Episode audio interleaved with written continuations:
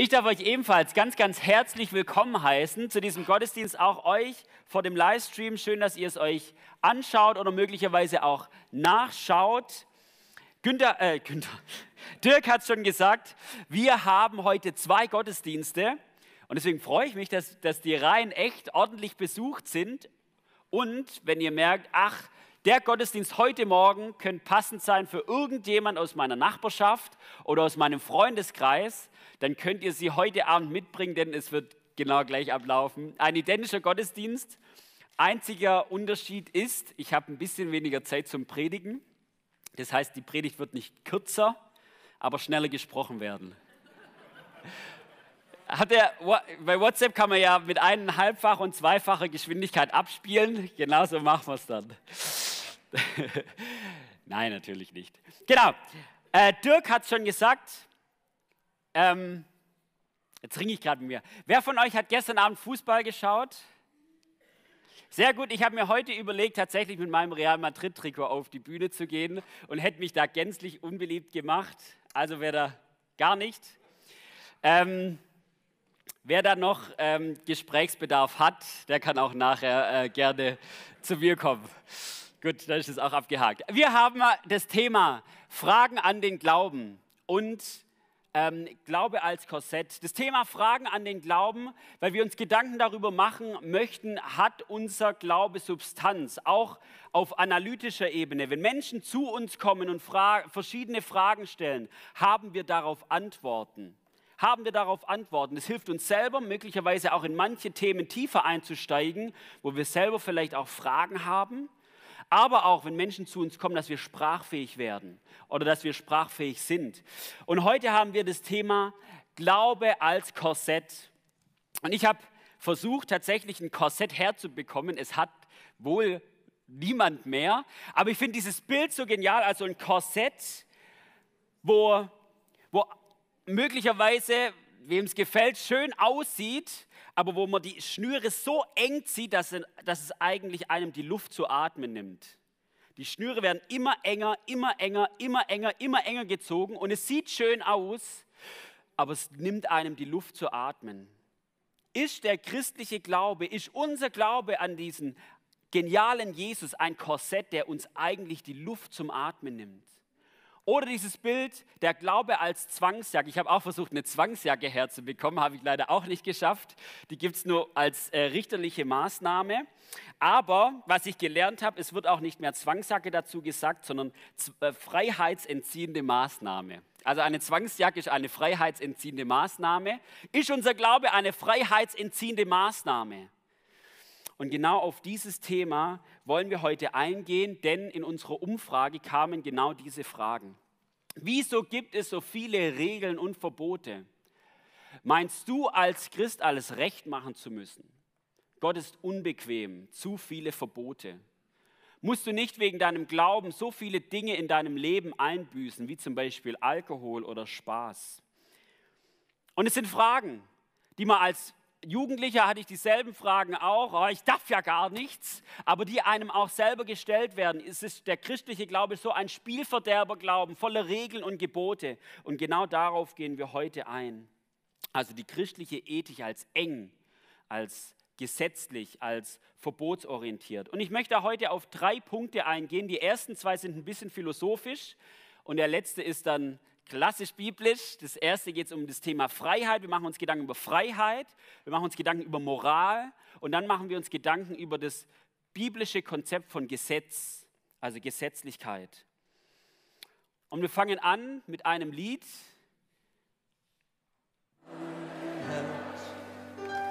Freiheit ist das Einzige, was zählt. So kommt jetzt.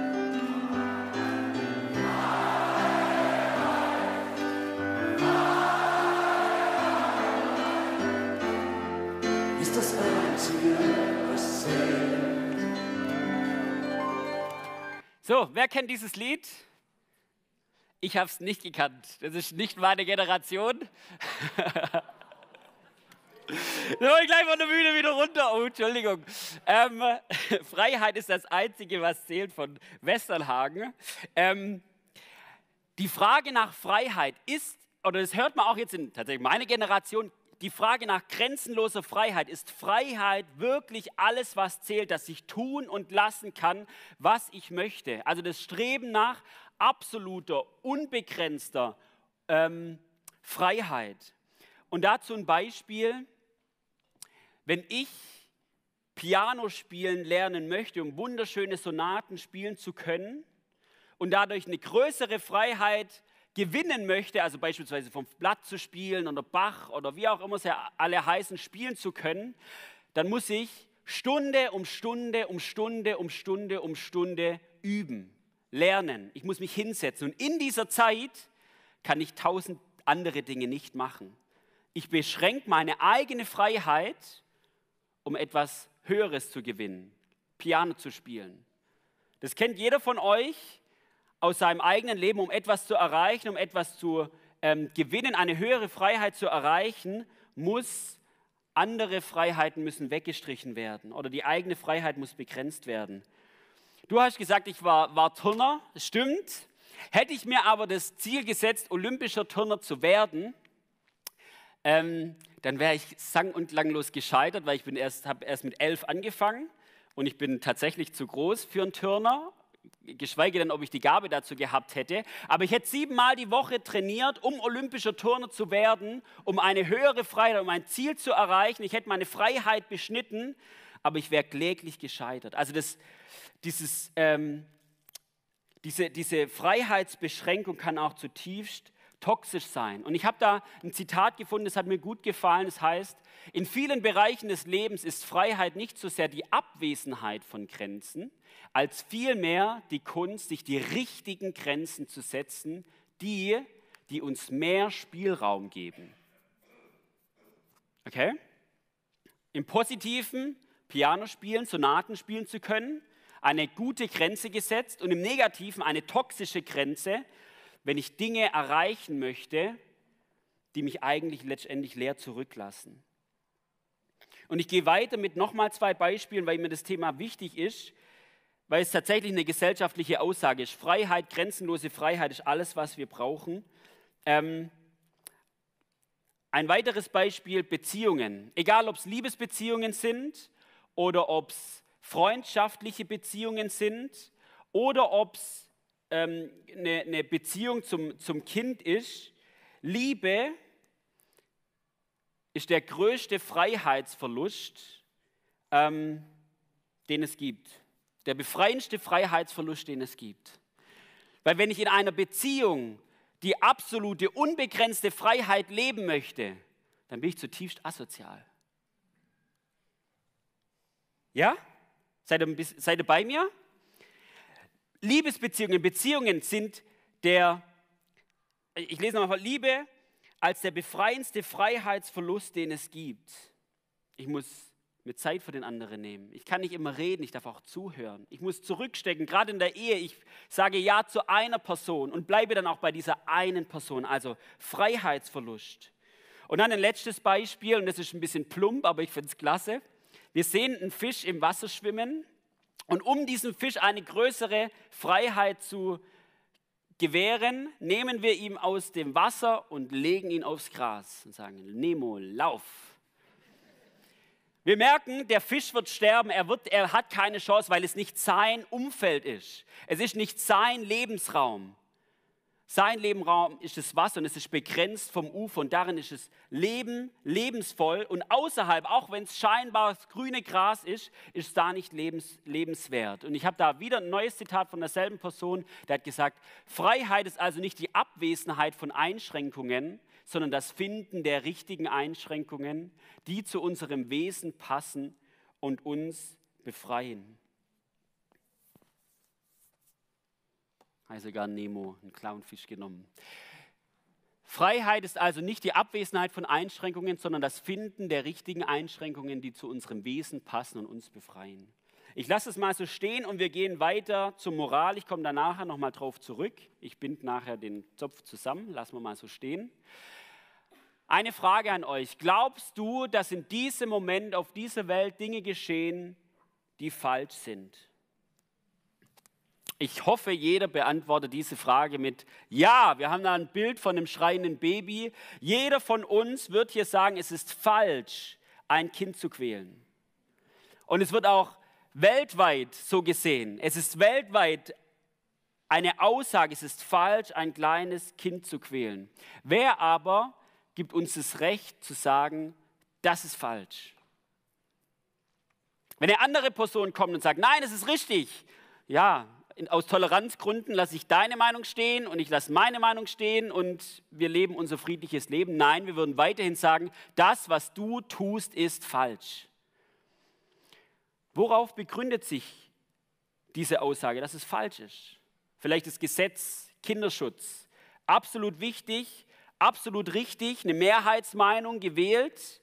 Aber was wäre, wenn wir in 50 Jahren dazu kommen würden, Kinderschutz ist nicht mehr up-to-date, wir müssen da äh, progressiver sein, wir müssen da weiter voranschreiten und es wäre legitimiert. Wäre es dann moralisch in Ordnung, ein Kind zu quälen oder nicht?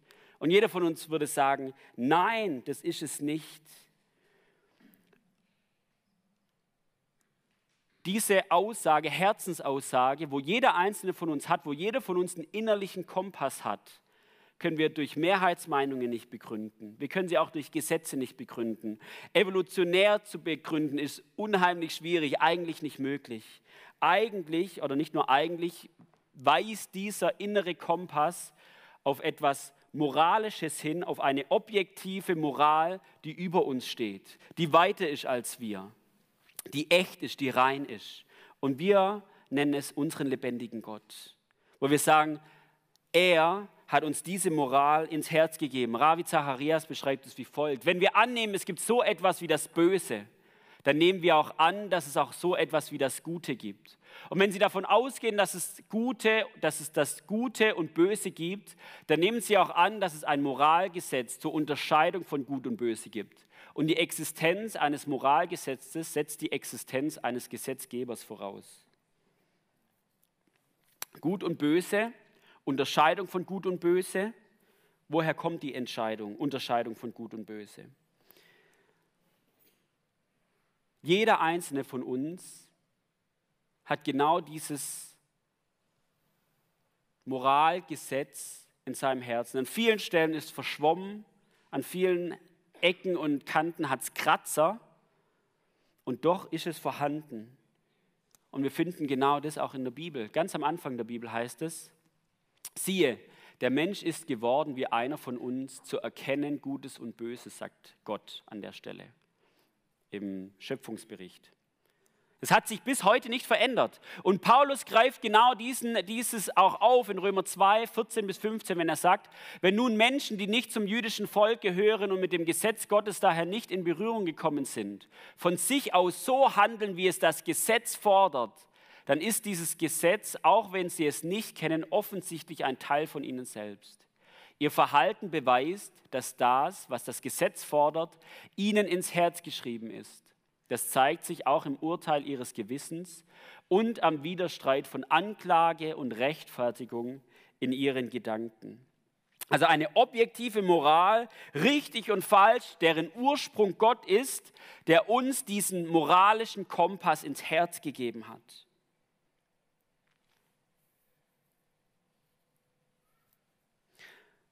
Und jetzt diese Aussage, Begrenzung von Freiheit, moralisches Gesetz und zur Urfrage, ja, wir können schon so leben mit Freiheit und moralischem Gesetz, ist alles in Ordnung.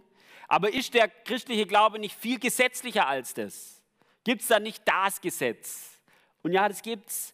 wenn wir in die Bibel reinschauen, wir kommen zum dritten Punkt, das Gesetz, finden wir das mosaische Gesetz. Das ist gerade im Alten Testament bei Mose diese, diese, ähm, dieser Sinai-Bund, ganz viele Gesetze und Normen drumherum um die zehn Gebote. Und was war der Kontext damals, als dieses Gesetz dem Volk Israel gegeben wurde? Sie waren 400 Jahre in Ägypten in Sklaverei, sind hinausgeführt worden und sie hatten wenig Identität. Sie hatten keine Aussagen darüber, was richtig und was falsch ist. Sie hatten keine Aussagen darüber, was auch äh, wie juristisch zu urteilen ist. Sie hatten auch keine Aussagen darum, wie diesem Gott zu dienen ist, der sie herausgeführt hat. Und deswegen kann man dieses mosaische Gesetz, also dieses, dieses, dieses Sinai-Bundgesetz, kann man unter diesen drei Kategorien lesen. Ethische, juristische und zeremonielle Anliegen. Also Gott führt dieses Volk Israel aus Ägypten heraus und gibt ihnen das Gesetz. Zeremoniell, ethische und juristische Anliegen. Aber dieses Gesetz war nicht nur ein Gesetzeswerk wie jetzt das BGB, sondern es war auch ein Bundverständnis. Mosaisches Gesetz gleich Bundescharakter. Gott bewahrt, Gott führt, Gott leitet, Gott segnet das Volk Israels, aber das Volk hatte dieses Gesetz zu befolgen. In allen drei Kategorien, ethisch, juristisch, zeremoniell. Gott segnet, Gott gibt, Gott bewahrt und als Anforderung das Gesetz auf der anderen Seite. Also diese Bundesdimension. Und wir, können, wir wir, wir wissen, wo dieses Gesetz, wo das hingeführt hat. Gerade im Alten Testament, die Propheten, aber auch im Königebuch. Wir lesen immer und immer wieder, dass das Volk Israel daneben gelangt hat, dass es dieses Gesetz nicht befolgen konnte, dass es untreu geworden ist diesem Gott, diesem Bund untreu geworden ist. Und daran letztendlich zerschellt ist, also dass das Volk Israel diesen Anforderungen Gottes nicht gerecht geworden ist. Und wenn wir ins Neue Testament schauen, dann sehen wir auch, dass jeder einzelne Mensch diesen Anforderungen des Gesetzes nicht gerecht geworden ist. Also diesen Anforderungen Gottes. Das lesen wir in Römer 3, 19 bis 20, da heißt es, so sagt es das Gesetz und wir wissen, alles, was das Gesetz sagt, richtet sich, sich, richtet sich an die, denen es gegeben wurde. Damit wird jeder Mund zum Schweigen gebracht. Die ganze Welt ist vor Gott als schuldig erwiesen. Denn auch durch das Befolgen von Gesetzesvorschriften steht kein Mensch vor Gott gerecht da. Das Gesetz führt vielmehr dazu, dass man seine Sünde erkennt. Paulus ist da knallhart, gell? Also er fragt nach dem Ursprung, nach dem Sinn von dem Gesetz. Und das sind letztendlich an dieser Stelle in diesem Vers drei Dinge, keine Gerechtigkeit durch das Gesetz. Das Volk Israels konnte sich noch so anstrengen, konnte noch so viel tun, wie auch jeder andere Mensch auf dieser Welt. Durch das Befolgen des Gesetzes, durch viele gute Dinge, die getan werden können, kann vor diesem lebendigen Gott keine Gerechtigkeit erlangt werden. Das sagt Paulus an dieser Stelle. Keine Chance. Ihr habt keine Chance. Ihr könnt durch das Befolgen des Gesetzes nicht gerecht werden. Das Zweite, Schuld des Menschen vor Gott die Anforderungen wurden nicht, den Anforderungen wurde man nicht gerecht und aufgrund dessen Schuld des Menschen vor Gott, also diese, dieser Riss zwischen Mensch und Gott und das Letzte, die Erkenntnis der eigenen Sünde, wo Menschen selber erkennen, ich habe vor diesem Gott zu bestehen keine Chance. Und genau an dieser Stelle bleiben, wird, genau aus diesem Punkt wird es, der christliche Glaube oftmals angeschaut. Ihr habt dieses Gesetz, dieses mosaische Gesetz und ihr müsst Regeln befolgen, um Gerechtigkeit zu erlangen. Und wenn ihr es nicht tut, dann ist dieser Gott zornig auf euch und Gericht kommt über euch. Aber an dieser Stelle bleibt unser christlicher Glaube ja nicht stehen. Es geht darüber hinaus. Und es ist so wichtig, dass wir das auch kommunizieren, dass wir es auch selber vor uns bestehen. An diesem Punkt bleibt unser christlicher Glaube ja nicht stehen. Es kommt Jesus ins Spiel. Er sagt selber, denkt nicht, ich sei gekommen, um das Gesetz oder die Propheten außer Kraft zu setzen. Das sagt er nicht. Keine Abwandlung oder kein bisschen wegstreichen. Ich bin nicht gekommen, um außer Kraft zu setzen, sondern um zu erfüllen. Der alte Bund Gesetz und Bund, habe ich gerade gesagt, ist zusammen zu verstehen. Wurde nicht abgeändert, wurde nicht ein bisschen ähm, geschliffen und gemacht und getan. Das Gesetz wurde durch Jesus erfüllt und es gibt den neuen Bund. Und dieser Bund ist der Bund der Gnade. Wie hat er das Gesetz erfüllt? Durch seinen Tod am Kreuz. Das lesen wir in Kolosser 2, 14 bis 15. Den Schuldschein, der auf unseren Namen ausgestellt war und dessen Inhalt uns anklagte, weil wir die Forderungen des Gesetzes nicht erfüllt hatten, da haben wir es, hat er für nicht mehr gültig erklärt. Er hat ihn ans Kreuz genagelt und damit für immer beseitigt. Und die gottfeindlichen Mächte und Gewalten hat er entwaffnet und ihre Ohnmacht vor aller Welt zur Schau gestellt. Durch Christus hat er einen triumphalen Sieg über sie errungen. Was lesen wir hier? Wir konnten, jeder Mensch konnte den Anforderungen des Gesetzes nicht gerecht werden. Und was tut er? Er schlägt diesen Schuldschein ans Kreuz. Er schlägt diesen Schuldschein ans Kreuz. Und wie kommt uns das zugute? Durch den Glauben an ihn. Römer 3, 25. Ihn hat Gott vor den Augen aller Welt zum Sühneopfer für unsere Schuld gemacht. Haben wir es nochmal. Durch sein Blut, das er vergossen hat, ist die Sühne geschehen. Und durch den Glauben kommt sie uns zugute. Das ist der Punkt. Durch den Glaube kommen sie zugute. Und jetzt die Frage, wir stehen als Christen, als Gläubige, sind wir nicht mehr unter dem Gesetz, wir sind nicht mehr unter dem alten Bund, wir sind nicht mehr unter dem mosaischen Gesetz, wir sind unter Gnade. Das lesen wir nochmal, denn ihr lebt nicht unter dem Gesetz, euer Leben steht vielmehr unter der Gnade. Und es ist mir so wichtig, wenn wir glauben, uns die Liebe Gottes verdienen zu müssen durch das Halten von Geboten und durch diesen besonders tollen Lobpreis, durch zeremonielle Dinge. Wenn wir versuchen, uns diesen, diese Liebe Gottes zu verdienen, dann sind wir im alten Gesetz in unserem Kopf. Wenn wir uns versuchen, das Heil zu verdienen, dann sind wir in unserem Kopf im alten Bund. Wenn wir versuchen, uns die Gerechtigkeit zu ähm, die Gerechtigkeit zu verdienen, dann sind wir in unserem Bu im Kopf im, im alten Bund. Er hat uns Heil geschenkt durch Jesus Christus. Er hat uns gerecht gesprochen durch Jesus Christus. Er hat uns geheiligt durch sein Blut, durch Jesus Christus. Und wir dürfen es annehmen im Glauben. Und das ist tatsächlich die Frage, wo wir auch oftmals drin, wie oft sind wir in einem Gesetzesdenken drin, was eigentlich dem neuen Bund nicht mehr entspricht wo wir schaffen und machen und tun und versuchen und immer wieder dieses schlechte Gefühl haben, denken, ah, reicht's dieses Mal. Jesus Christus hat am Kreuz alles bezahlt. Und wir dürfen kommen, Buße tun für das, was, wo wir daneben gelangt haben, zu kurz gesprungen sind und eben diese Dinge annehmen für uns selber. Wir sind nicht mehr unter dem Gesetz und es ist so, so, so wichtig. Und jetzt, was war die erste Reaktion von den Römern und von den Korinthern und möglicherweise auch von manchen von uns? Ja, wenn es kein Gesetz mehr gibt, kann ich dann machen, was ich will dann sündige ich weiter, dann geht es jetzt richtig die Post ab. Und genau die Frage hatten die Römer an Paulus auch. Er schreibt, denn ihr lebt nicht mehr unter dem Gesetz, euer Leben steht vielmehr unter der Gnade, das hatten wir gerade. Und genau danach kommt, was heißt das nun? Wenn unser Leben unter der Gnade steht und nicht unter dem Gesetz, ist es dann nicht gleichgültig, ob wir weiterhin sündigen? Niemals! In anderen Übersetzungen steht, auf keinen Fall. Da, wo Gott uns frei gemacht hat von dieser Schuld, von dieser Scham. Johannes 18 schreibt es. Ähm, wenn der Sohn frei macht, der ist wahrhaftig frei. Von dieser Freiheit, da gehen wir doch nie wieder, nicht wieder rein. Niemals, machen wir nicht. Im Galaterbrief schreibt Paulus anders, da sagt er, denn ihr seid zur Freiheit berufen worden. Also diese Freiheit von Schuld, von Scham auch durch Jesus Christus. Brüder, nun braucht diese Freiheit nicht als Anlass für das Fleisch, sondern dient einander durch die Liebe.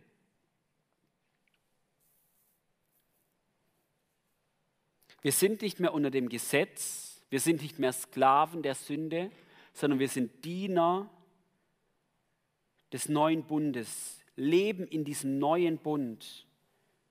Paulus sagt es mal krass, Sklaven der Gerechtigkeit oder Diener des, des Geistes wird auch genannt. Und jetzt komme ich nochmal zu meinen Anfangsgedanken zurück.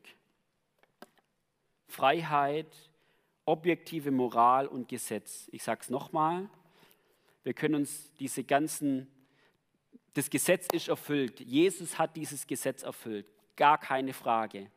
Heiligung, Heil, Liebe können wir uns alles nicht verdienen. Gerechtigkeit können wir uns alles nicht verdienen. Alles erwirkt durch Jesus Christus am Kreuz. Gar keine Frage, Ausrufezeichen. Nehmt es auf jeden Fall mit. Und zugleich haben wir gerade gehört, dass unbegrenzte Freiheit, macht was er wollt, es ist alles in Ordnung, sündig, gar kein Problem, toxisch ist. Also gibt uns Gott Weisungen, worin Leben ist und worin kein Leben ist. Hierin ist Leben, mein geliebtes Kind. Darin ist kein Leben. Richtlinien, Leitlinien, man könnte es auch als, als Gebote sehen. Und natürlich ist die, die Metaebene davon, ist das Liebesgebot. Du sollst den Herrn, deinen Gott lieben mit ganzer Kraft. Und deinen Nächsten wie dich selbst, das ist so die, die, die, die höchste Stufe. Und Jesus sagt es einmal selbst, ich gebe euch ein neues Gebot, Johannes 13, dass ihr einander liebt. Also diese Richtlinien, diese Leitlinien, auch diese Gebote, die gibt uns Gott weiterhin, aber nicht in einem bewahre sie und halte sie, um Gerechtigkeit zu erlangen, sondern aus Liebe zu jedem einzelnen Menschen von uns, weil er weiß, was gut ist. Was er weiß, was gut für dich und für mich ist. Wo er weiß, wo Gemeinschaft, Beziehungen funktionieren. Wo er, es, es wäre ja paradox, wo er für die Sünde dieser Welt gestorben ist. Und jetzt sagt er, jetzt ist alles aufgelöst, kein Problem, tut, was ihr wollt. Es wäre widersprüchlich, wo er sagt, Sünde, Gut und Böse besteht weiterhin. Tut das eine und tut das andere nicht. Aber nicht in diesem Gesetzesdenken, sondern in diesem Vorgeben. Also dieses Liebesgebot. Und dann bricht sich das schon auch weiter runter, wo wir beispielsweise in Jakobus, knallharter Brief, lesen. Passt auf auf eure Zunge, was ihr sagt. Es ist wie ein Ruder von einem Schiff oder wie, es kann wie ein Feuer sein. Passt auf auf eure Zunge. Oder Hebräer, das Ehebett soll unbefleckt bleiben. Das sind auch keine netten Vorschläge Gottes, sondern wo er sagt, das ist eine Linie, das ist eine Kante. Darin ist Leben. Pass auf deine Zunge auf. Pass auf deine Ehe auf. Außerhalb davon ist kein Leben. Und das dürfen wir nicht mit Gesetz verwechseln, sondern mit, ah, mit einem aus, aus Liebe überfließenden auch, auch, auch Gebot geben, also dieses Verständnis auch von dem guten Vater, dem guten Gott, der uns diese Dinge gibt. Und jetzt zur Moral. Freiheit, Begrenzung, wir kommen zur Moral. Von wem würde ich als Mensch mir eher diese Freiheit begrenzen lassen als von diesem liebenvollen Papa? Diesem Gott, der seinen Sohn ans Kreuz gegeben hat und diesem Gott, der diese objektive Moral ist, der zutiefst weiß, was gut und was schlecht ist für mein Leben. Oftmals denken wir, wir selber wissen es ja. Ich weiß, was für mein Leben richtig ist. Ich weiß es besser als Gott. Wenn er sagt, ich soll nicht lügen, dann ist so eine kleine Lüge nicht so schlimm. Er sagt, darin ist Leben. Geh in diesem. Lebe in diesem Wasser. Versuch nicht als Fisch auf dem Gras vorwärts zu kommen. Lebe in diesem Wasser und dafür gebe ich dir ein Ufer. Du kannst darüber rüberspringen. Und meine Liebe da, äh, zu dir wird dadurch nicht minder werden. Haben gesagt, Liebe ist bedingungslos. Auch wenn ich jetzt ähm, als Fisch äh, auf dem Gras bin, ist die Liebe nicht geringer. Aber es ist nicht, es ist nicht gut für dich, es ist nicht gesund für dich. Die Band darf nach, nach vorne kommen. Was war mir wichtig?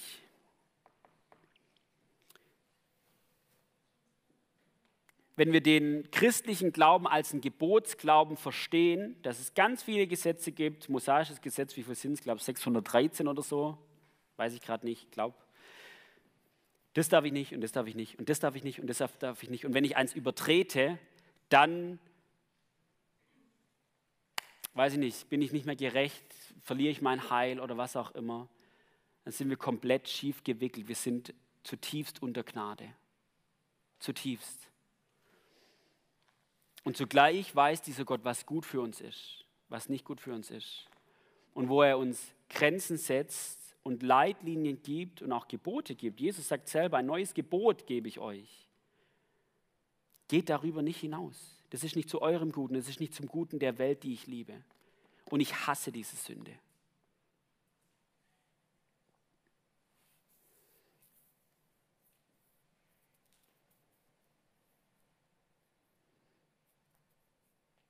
Und es steht und fällt, glaube ich, mit dem, was wir von der Vorstellung haben, ob es dieser Gott tatsächlich gut mit mir meint und ob er tatsächlich das Leben ist und ob er tatsächlich dieser liebende Vater ist und dieser gute Hirte oder ob ich immer noch ein bisschen Zweifel daran habe, ob da nicht vielleicht doch was Schlechtes ist und er mir nicht doch vielleicht eine reindrücken will und nicht doch vielleicht Freiheit berauben möchte, wie eine Zwangsjacke oder wie ein Korsett. Ich bete.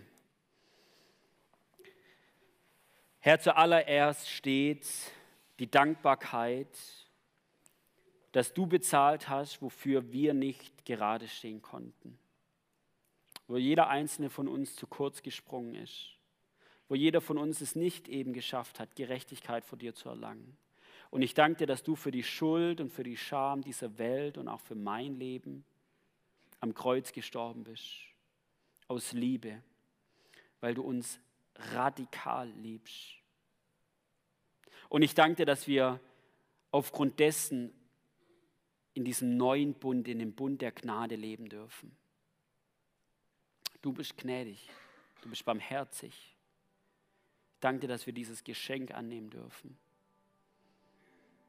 Und ich danke dir, dass du dieser gute Vater bist, der uns auch Grenzen setzt, uns nicht einfach rennen lässt, macht doch, was ihr wollt, sondern uns Grenzen setzt und uns aufzeigt, worin Leben ist und worin nicht Leben ist.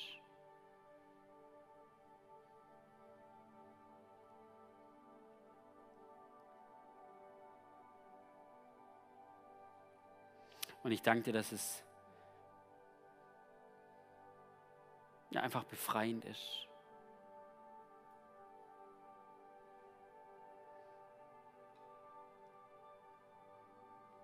Herr, und es ist jeden Einzelnen hier auch, der immer wieder in dieses gesetzliche Denken zurückfällt, sich versucht, die Liebe zu erarbeiten, sich versucht, das Heil zu erarbeiten, sich versucht, gerecht vor dir darstellen zu müssen und immer und immer und immer und immer wieder scheitert. Wie, wie es Paulus gesagt hat, der Geist ist willig, aber das Fleisch ist schwach. Herr, ich bete, dass du sie überschwemmst und überflutest mit dem Verständnis deiner Gnade und dem Verständnis deiner Liebe und diesem tiefen Verständnis, dass wir nichts dazu tun können, sondern im Glauben annehmen dürfen. Du hast uns zur Freiheit berufen. In dir sind wir frei. Ich danke dir dafür, Herr. Amen.